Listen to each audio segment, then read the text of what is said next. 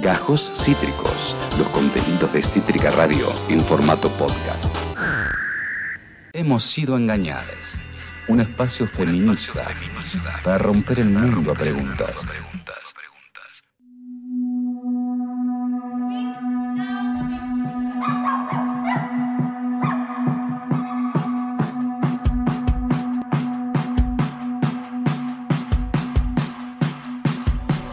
Lourdes, Violeta, bienvenidas a Demencia Temporal, ¿cómo están? Hola, Teddy.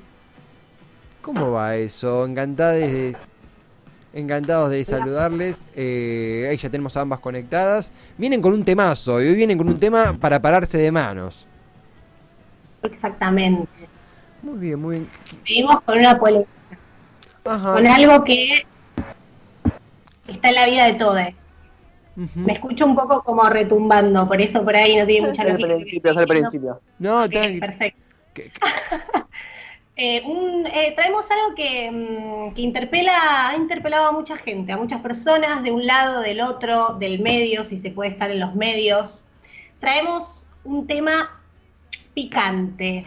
¿Qué pasa cuando el feminismo llega a los domingos en familia? Uh, ya sea comiendo asado, ya sea comiendo pasta, ya sea tomando el mate cocido en el té, ya sea cualquier tipo de situación que significa un encuentro, eh, un encuentro en familia y llega el tema, eh, el feminismo, encarnado en la sobrina feminista, en la hija feminista, eh, etcétera. Claro, claro. Bueno, ¿y qué pasa acá? Porque para muchos de nosotros, muchas de nosotros, el feminismo no empezó en nuestra casa, no que empezó en la escuela, a través de nuestros amigues, consumiendo contenidos culturales determinados, a través de la visibilización de algunas luchas, como por ejemplo el aborto, o quizás alguna ficha que cae a partir de un travesticidio o un femicidio eh, que se hace masivo en los medios de comunicación.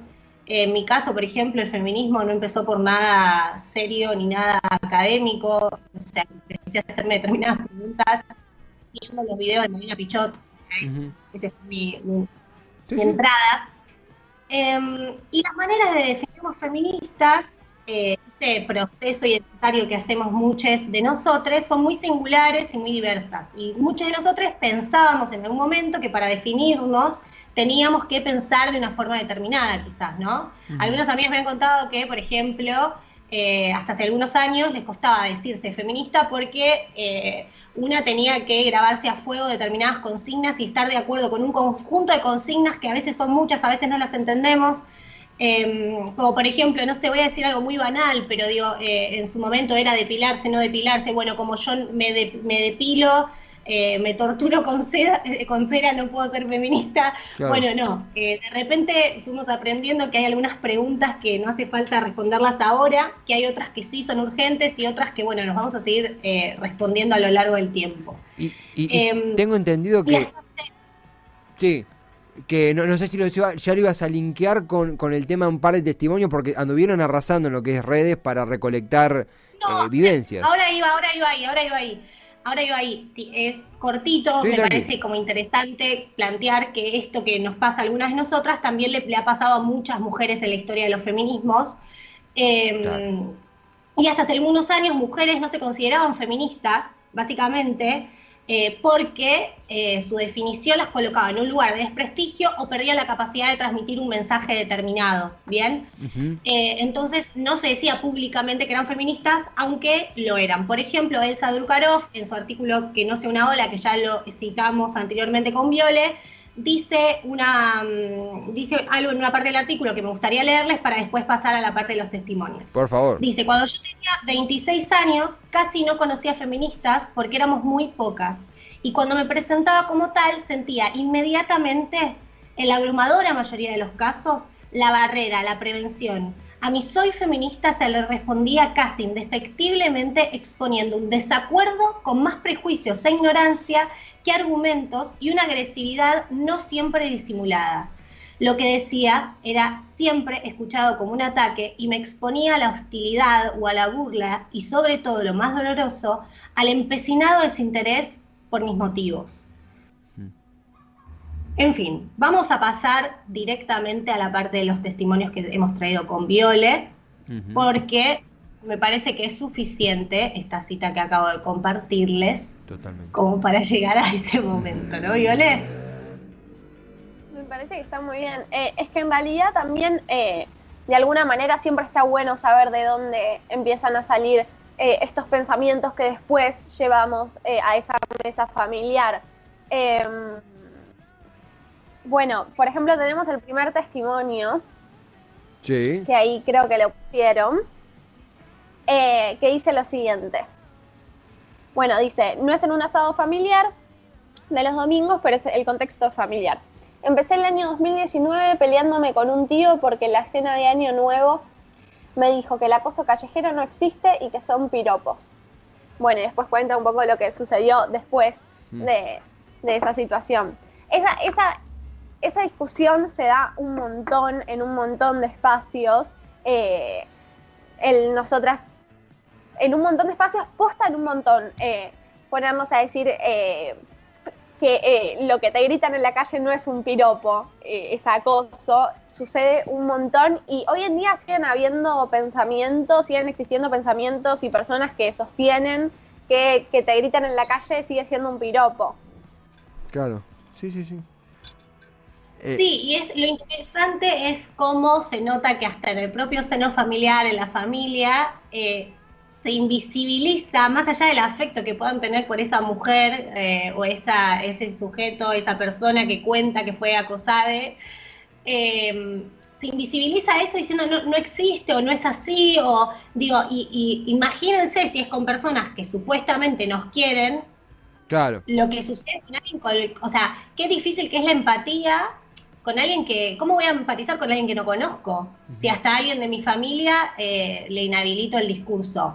Pienso que eso no es suficiente, no, es suficiente prueba para mí, para entenderte. También...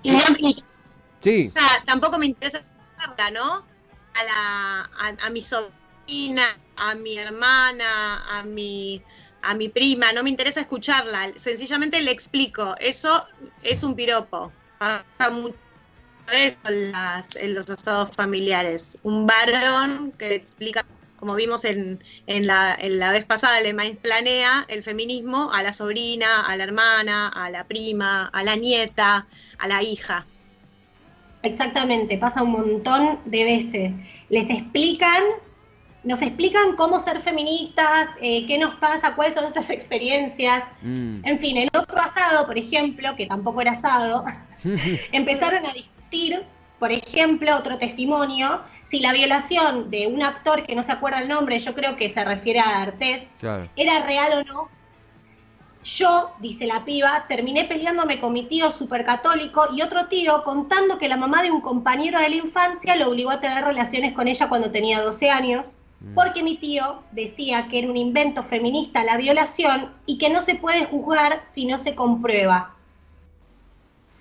Un horror. En esto hay un montón de situaciones. Primero, lo que sucede cuando, eh, cuando lo que sucede cuando de repente se empieza a decir, bueno, pero las mujeres también abusan de sus hijos. Las mujeres también eh, hacen, eh, no sé, son, qué sé yo, maltratan. Las mujeres también pegan a sus maridos. Sí, sí, nadie está negando que las personas hacen cosas tremendas con otras personas. El tema es cuando hay algo, hay algo sistemático y que lleva un nombre particular porque sistemáticamente, digamos, se, se produce y eso tiene una explicación, digamos.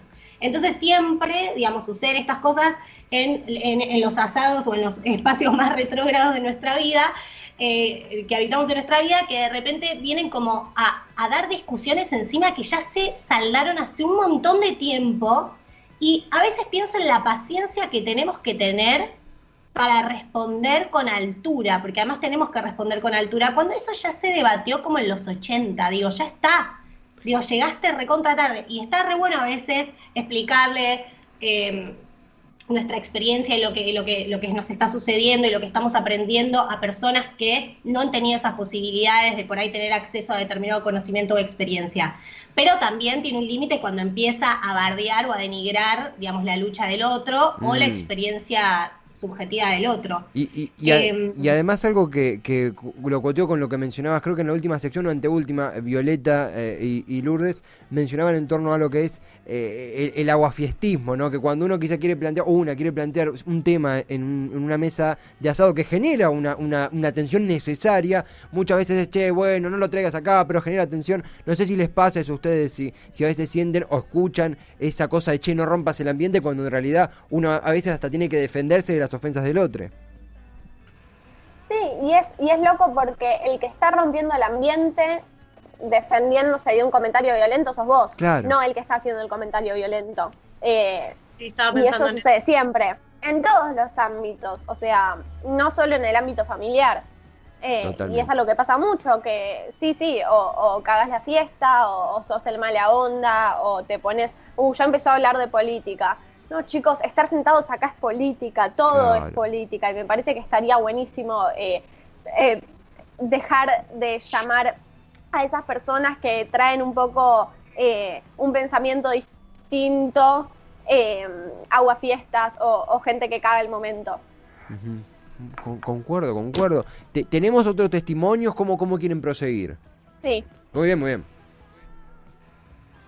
tenemos dos testimonios más. Por favor. Eh, este dice, eh, almuerzo familiar en mi casa. Mi tío y mi primo me acusaron de totalitarista y autoritaria por explicar por qué uso el lenguaje inclusivo y decirles que son transodiantes. Les respondí que si fuera totalitarista y autoritaria los hubiera echado de mi casa por ser dos giles. El resto de mi mm. familia se quedó en silencio, menos mi tío Peroncho, que me dio tácticas políticas para discutir con altura. Nos cuenta une compañero en las redes. Espectacular, espectacular. Eh, temón de las mesas familiares, el lenguaje inclusivo. A mí me gusta algo, quiero contar algo personal. Mi mamá lo empezó a usar en chiste em, y ahora lo dice en serio. Yo la mía también. Sabe que lo dice en serio, pero lo dice en serio. El otro día dijo nosotros en la mesa y fue como, lo dijiste de verdad, no lo estás diciendo en chiste ahora. Eh, pero es un temón es un temón. El otro día discutía eso justo con mis hermanos más chicos, que no les gusta el lenguaje inclusivo, eh, no les gusta incluir eh, por ahí eh, a, otras personas en el discurso.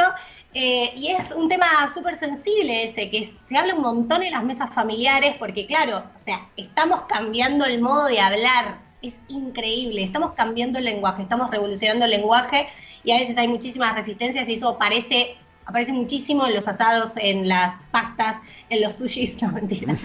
Pero en, todos los encuentros familiares em, pasa muchísimo eh, eh, esto. Y, esto retoma un poco lo que decía Elsa Drukarov, ¿no? Como, y que también traía Viole y que también traía Tevi.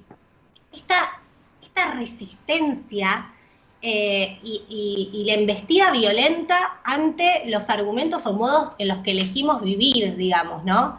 Em, y esto también tiene que ver un poco, que no es para abrir el tema, pero sí para tener en cuenta que tiene que ver con esta llamada la ideología de género, ¿no? Que es como ese discurso tan de derecha que viene como a decir la ideología de género que le están metiendo a nuestros hijos en la cabeza.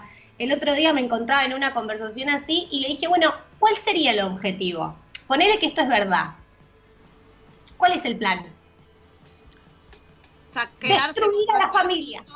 destruir a la familia. van por todo, quieren arrasar todo y van por nuestros hijos y nuestros dineros. Qué ganas de hablar con Hilda y Stanislao de este tema. Cuando quieras, ellos están dispuestos a hacer sonar sus cacerolas frente a quien quiera imponer otras realidades. Quieren atropellar todo. Todo quieren atropellar según los chicos. A mí me encantaría poder tener una charla eh, con ellos algún día.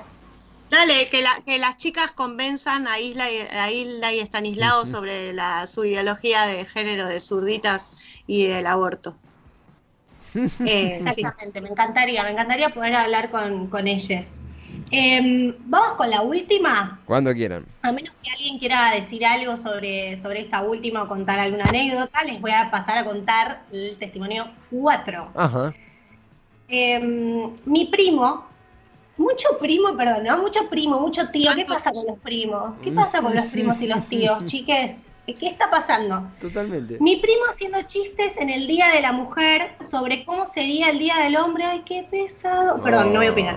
Y eran todas cosas referidas a que harían asado, jugarían al fútbol y la Germu no los molestaría ese día. Me hace mierda eso. Germu me hace mierda.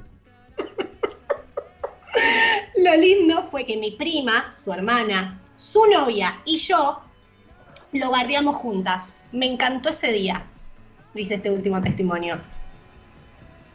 Eh, coincido con A Juan. veces, Sí, perdón. no, no, te vi, dale adelante. No, no, me, me, me coteó a Juan, te hace mierda y, a a más de lo grave, términos que son eh, prehistóricos, solamente eso. Por favor, Lourdes. No, viste el asado, los pibes, el partidito, la germu. Bueno, ese sería el Día del Hombre. Y además, como si todos los hombres y todas las masculinidades adscribieran a esa, a esos gustos, ¿no? A, a ese estilo. Qué limitado. En fin, em, lo lindo de esta anécdota es cuando sucede que encontrás aliadas en el asado de los domingos. Eh, cuando encontrás a una hermana, una prima, la novia de no sé quién, eh, a tu vieja, eh, y, pode- y no te sentís tan sola, ¿no? Y totalmente. me parece, sí, me parece que también es un poco eh, eso lo que queremos construir también, ¿no? Como poder encontrarnos eh, juntas defendiendo una idea quizás ante un pensamiento eh, machista o... Y, también por el hecho de, de- de entender que todas estas luchas son luchas que un montón de veces atravesamos distintas mujeres de una misma familia en diferentes momentos y todas tenemos visiones distintas y es muy lindo ver cómo esas visiones se juntan en un almuerzo familiar o, o- o en otro contexto, pero para un poco para discutir eh, esas ideas que, que siguen instaladas hoy en día. Y para cerrar, nosotras queríamos eh, reivindicar un poco eh, el, el- el hecho de llevar el feminismo a la mesa familiar. Digo, porque muchas veces se nos pregunta por qué llevar el feminismo a la mesa de los domingos. Pero es loco porque nadie te pregunta por qué llevar el machismo a la mesa de los domingos. Porque esos comentarios no hacen ruidos, pero los nuestros sí. Y, nos dicen no empieces, o "Uh, ya se enojó, qué intolerante que estás. Eh, cuando, como, y esto un poco haciendo referencia a lo que decíamos antes, los comentarios que están siendo violentos o machistas o misóginos son los comentarios de la persona de la cual nos estamos defendiendo nosotros. A ver, nos piden a nosotros que nos callemos cuando les que están siendo violentes son ellos. Eh, y es importante entender un poco esto que hablábamos y que decíamos siempre con Lur. Acá nadie odia a nadie. Por querer llevar una problemática, por reivindicar una idea en un almuerzo familiar eh, o en un encuentro familiar o en cualquier encuentro. Nosotros hacemos hincapié en este caso, eh, en, en estos encuentros eh, y en la familia porque entendemos que hay que transformar todos los espacios y que hay que empezar transformando desde el espacio que habitas desde que sos muy chica hasta que sos muy grande. Eh, Claro. eh, entonces, nosotras llevando, llevando estos discursos, llevando estas problemáticas, no estamos queriendo em, hacer nada malo, al contrario, eh, estamos queriendo transformar un poco lo que queremos transformar el día a día, eh, marchando como lo queremos transformar eh, en un almuerzo con nuestra familia. Y está buenísimo que un montón de veces tenemos familias que nos acompañan en eso y con las que acordamos en un montón de cosas y podemos encontrar un montón de debates re buenos y un montón de veces se generan otro tipo de discusiones que está buenísimas tener para poder transformarnos de a poco los pensamientos. Y entender que posta está re bueno escuchar todas las voces y que todas las voces son válidas ahí. Eh, así que nada, eso. Eh, llevar un poco lo que, por lo que luchamos afuera, también adentro de nuestras casas, siempre está bueno y es importante. Muy bueno, muy, muy, muy buena reflexión, gran, gran contenido, gran cierre, gran inicio, gran, eh, gran todo. eh, y, adheriendo a todo aquí, eh, también abro, abro la mesa a, Julia, Juan, que la escuchaban atentamente. Eh, qué, interpelador, qué interpelador, porque todos, eh, de un lado u otro, fuimos interpelados por las mesas en donde la política, y viene que así sea, y el feminismo y la deconstrucción las atraviesa. no sé si Julia y Juan querían agregar algo a esta hermosa columna de Violeta y Lourdes. Sí, es, estoy acá, estoy, pues ya cambié de dispositivo. Te escuchamos. bueno, no, sí, eh, no es lo mismo un varón levantando la voz en la mesa que una mujer.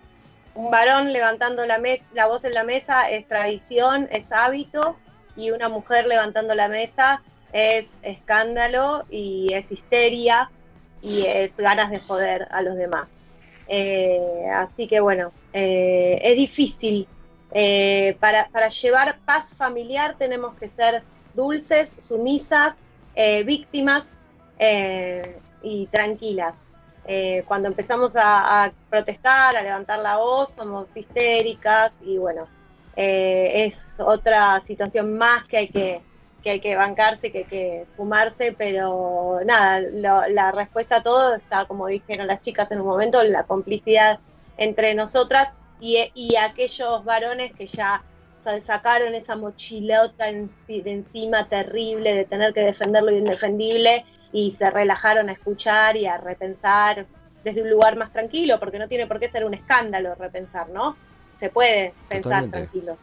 Y, hay, y hay varones que están pudiendo hacer eso. Hay primos, hay tíos, por suerte. Eh, hay Tevis, hay Juanes que, que tendrán su machismo como lo tenemos nosotras, pero que también podemos estar juntos teniendo esta conversación sin que nadie se sienta atacado en su virilidad, en su ego, en su orgullo y en su nada. Por suerte ya hay. Muy lindo, Julio. Sí, sí, en sus privilegios, digamos, sobre todo, ¿no? Como el ataque viene, eh, yo eh, hoy pensaba en una frase y voy, a sonar muy soberbia, porque voy a citar a Evita y después voy a citar a mí. Arre, pero igual capaz seguramente la, Igual seguramente la saqué de algún lado. Pero decía, viste que Evita decía, donde hay una necesidad, falta un derecho. No es un derecho, claro. Y yo lo que pienso es, donde hay una resistencia, hay un privilegio. O sea, si vos estás resistiéndote un cambio, ojo, porque hay un privilegio ahí que tenés que no estás pudiendo ver. Y si vos no ves tu privilegio, no vas a poder deconstruirlo. O sea, el privilegio eh, muchas veces no lo elegimos. O sea, no, no se elige ser varón cisgénero.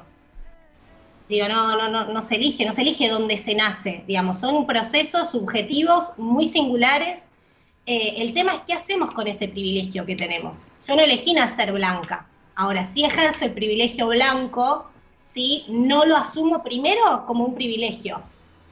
Entonces, en ese sentido, me parece que está bueno pensarnos en, ese, en, esos, en esas situaciones. Y por otro lado pensaba, como ya si quieren para ir cerrando, pero lo hablábamos con Viole, de que cuando transcurren todas estas discusiones, muchas veces son en una dinámica familiar en la que las mujeres siguen levantando la mesa, se sigue aplaudiendo al varón haciendo el asado, y en ese sentido, y no a la, a la mujer de la casa, por ejemplo, yo estoy pensando en términos heteronormativos y binarios en este momento. Entonces, como en esa situación, vos estás discutiendo algo y a la vez todo el accionar de tu alrededor está reproduciendo la opresión de las mujeres lesbianas, travestis y transexuales. Entonces, como que digo, ojo también que a veces está, estamos discutiendo algo y a la vez nos estamos cargando de todo lo que nos sucede alrededor. Claro. Eh, que también estamos viendo y viviendo pensaba eso, pensábamos eso con Viole antes de, salir. Lourdes, Violeta, eh, la verdad, un hermoso, como siempre, hermoso y, pateando tableros lo que siempre hacen aquí en Hemos sido engañados, que nos invitan, una vez que descubrimos ese engaño, a razonarlo, a transformarlo, a vivirlo y amanecer en un mundo más justo. Las queremos un montón, será hasta el próximo jueves y gracias de nuevo en serio por compartir esta hermosa columna con nosotros. Acabas de escuchar Gajos Cítricos. Encontrá los contenidos de Cítrica Radio en formato podcast en Spotify, YouTube o en nuestra página web.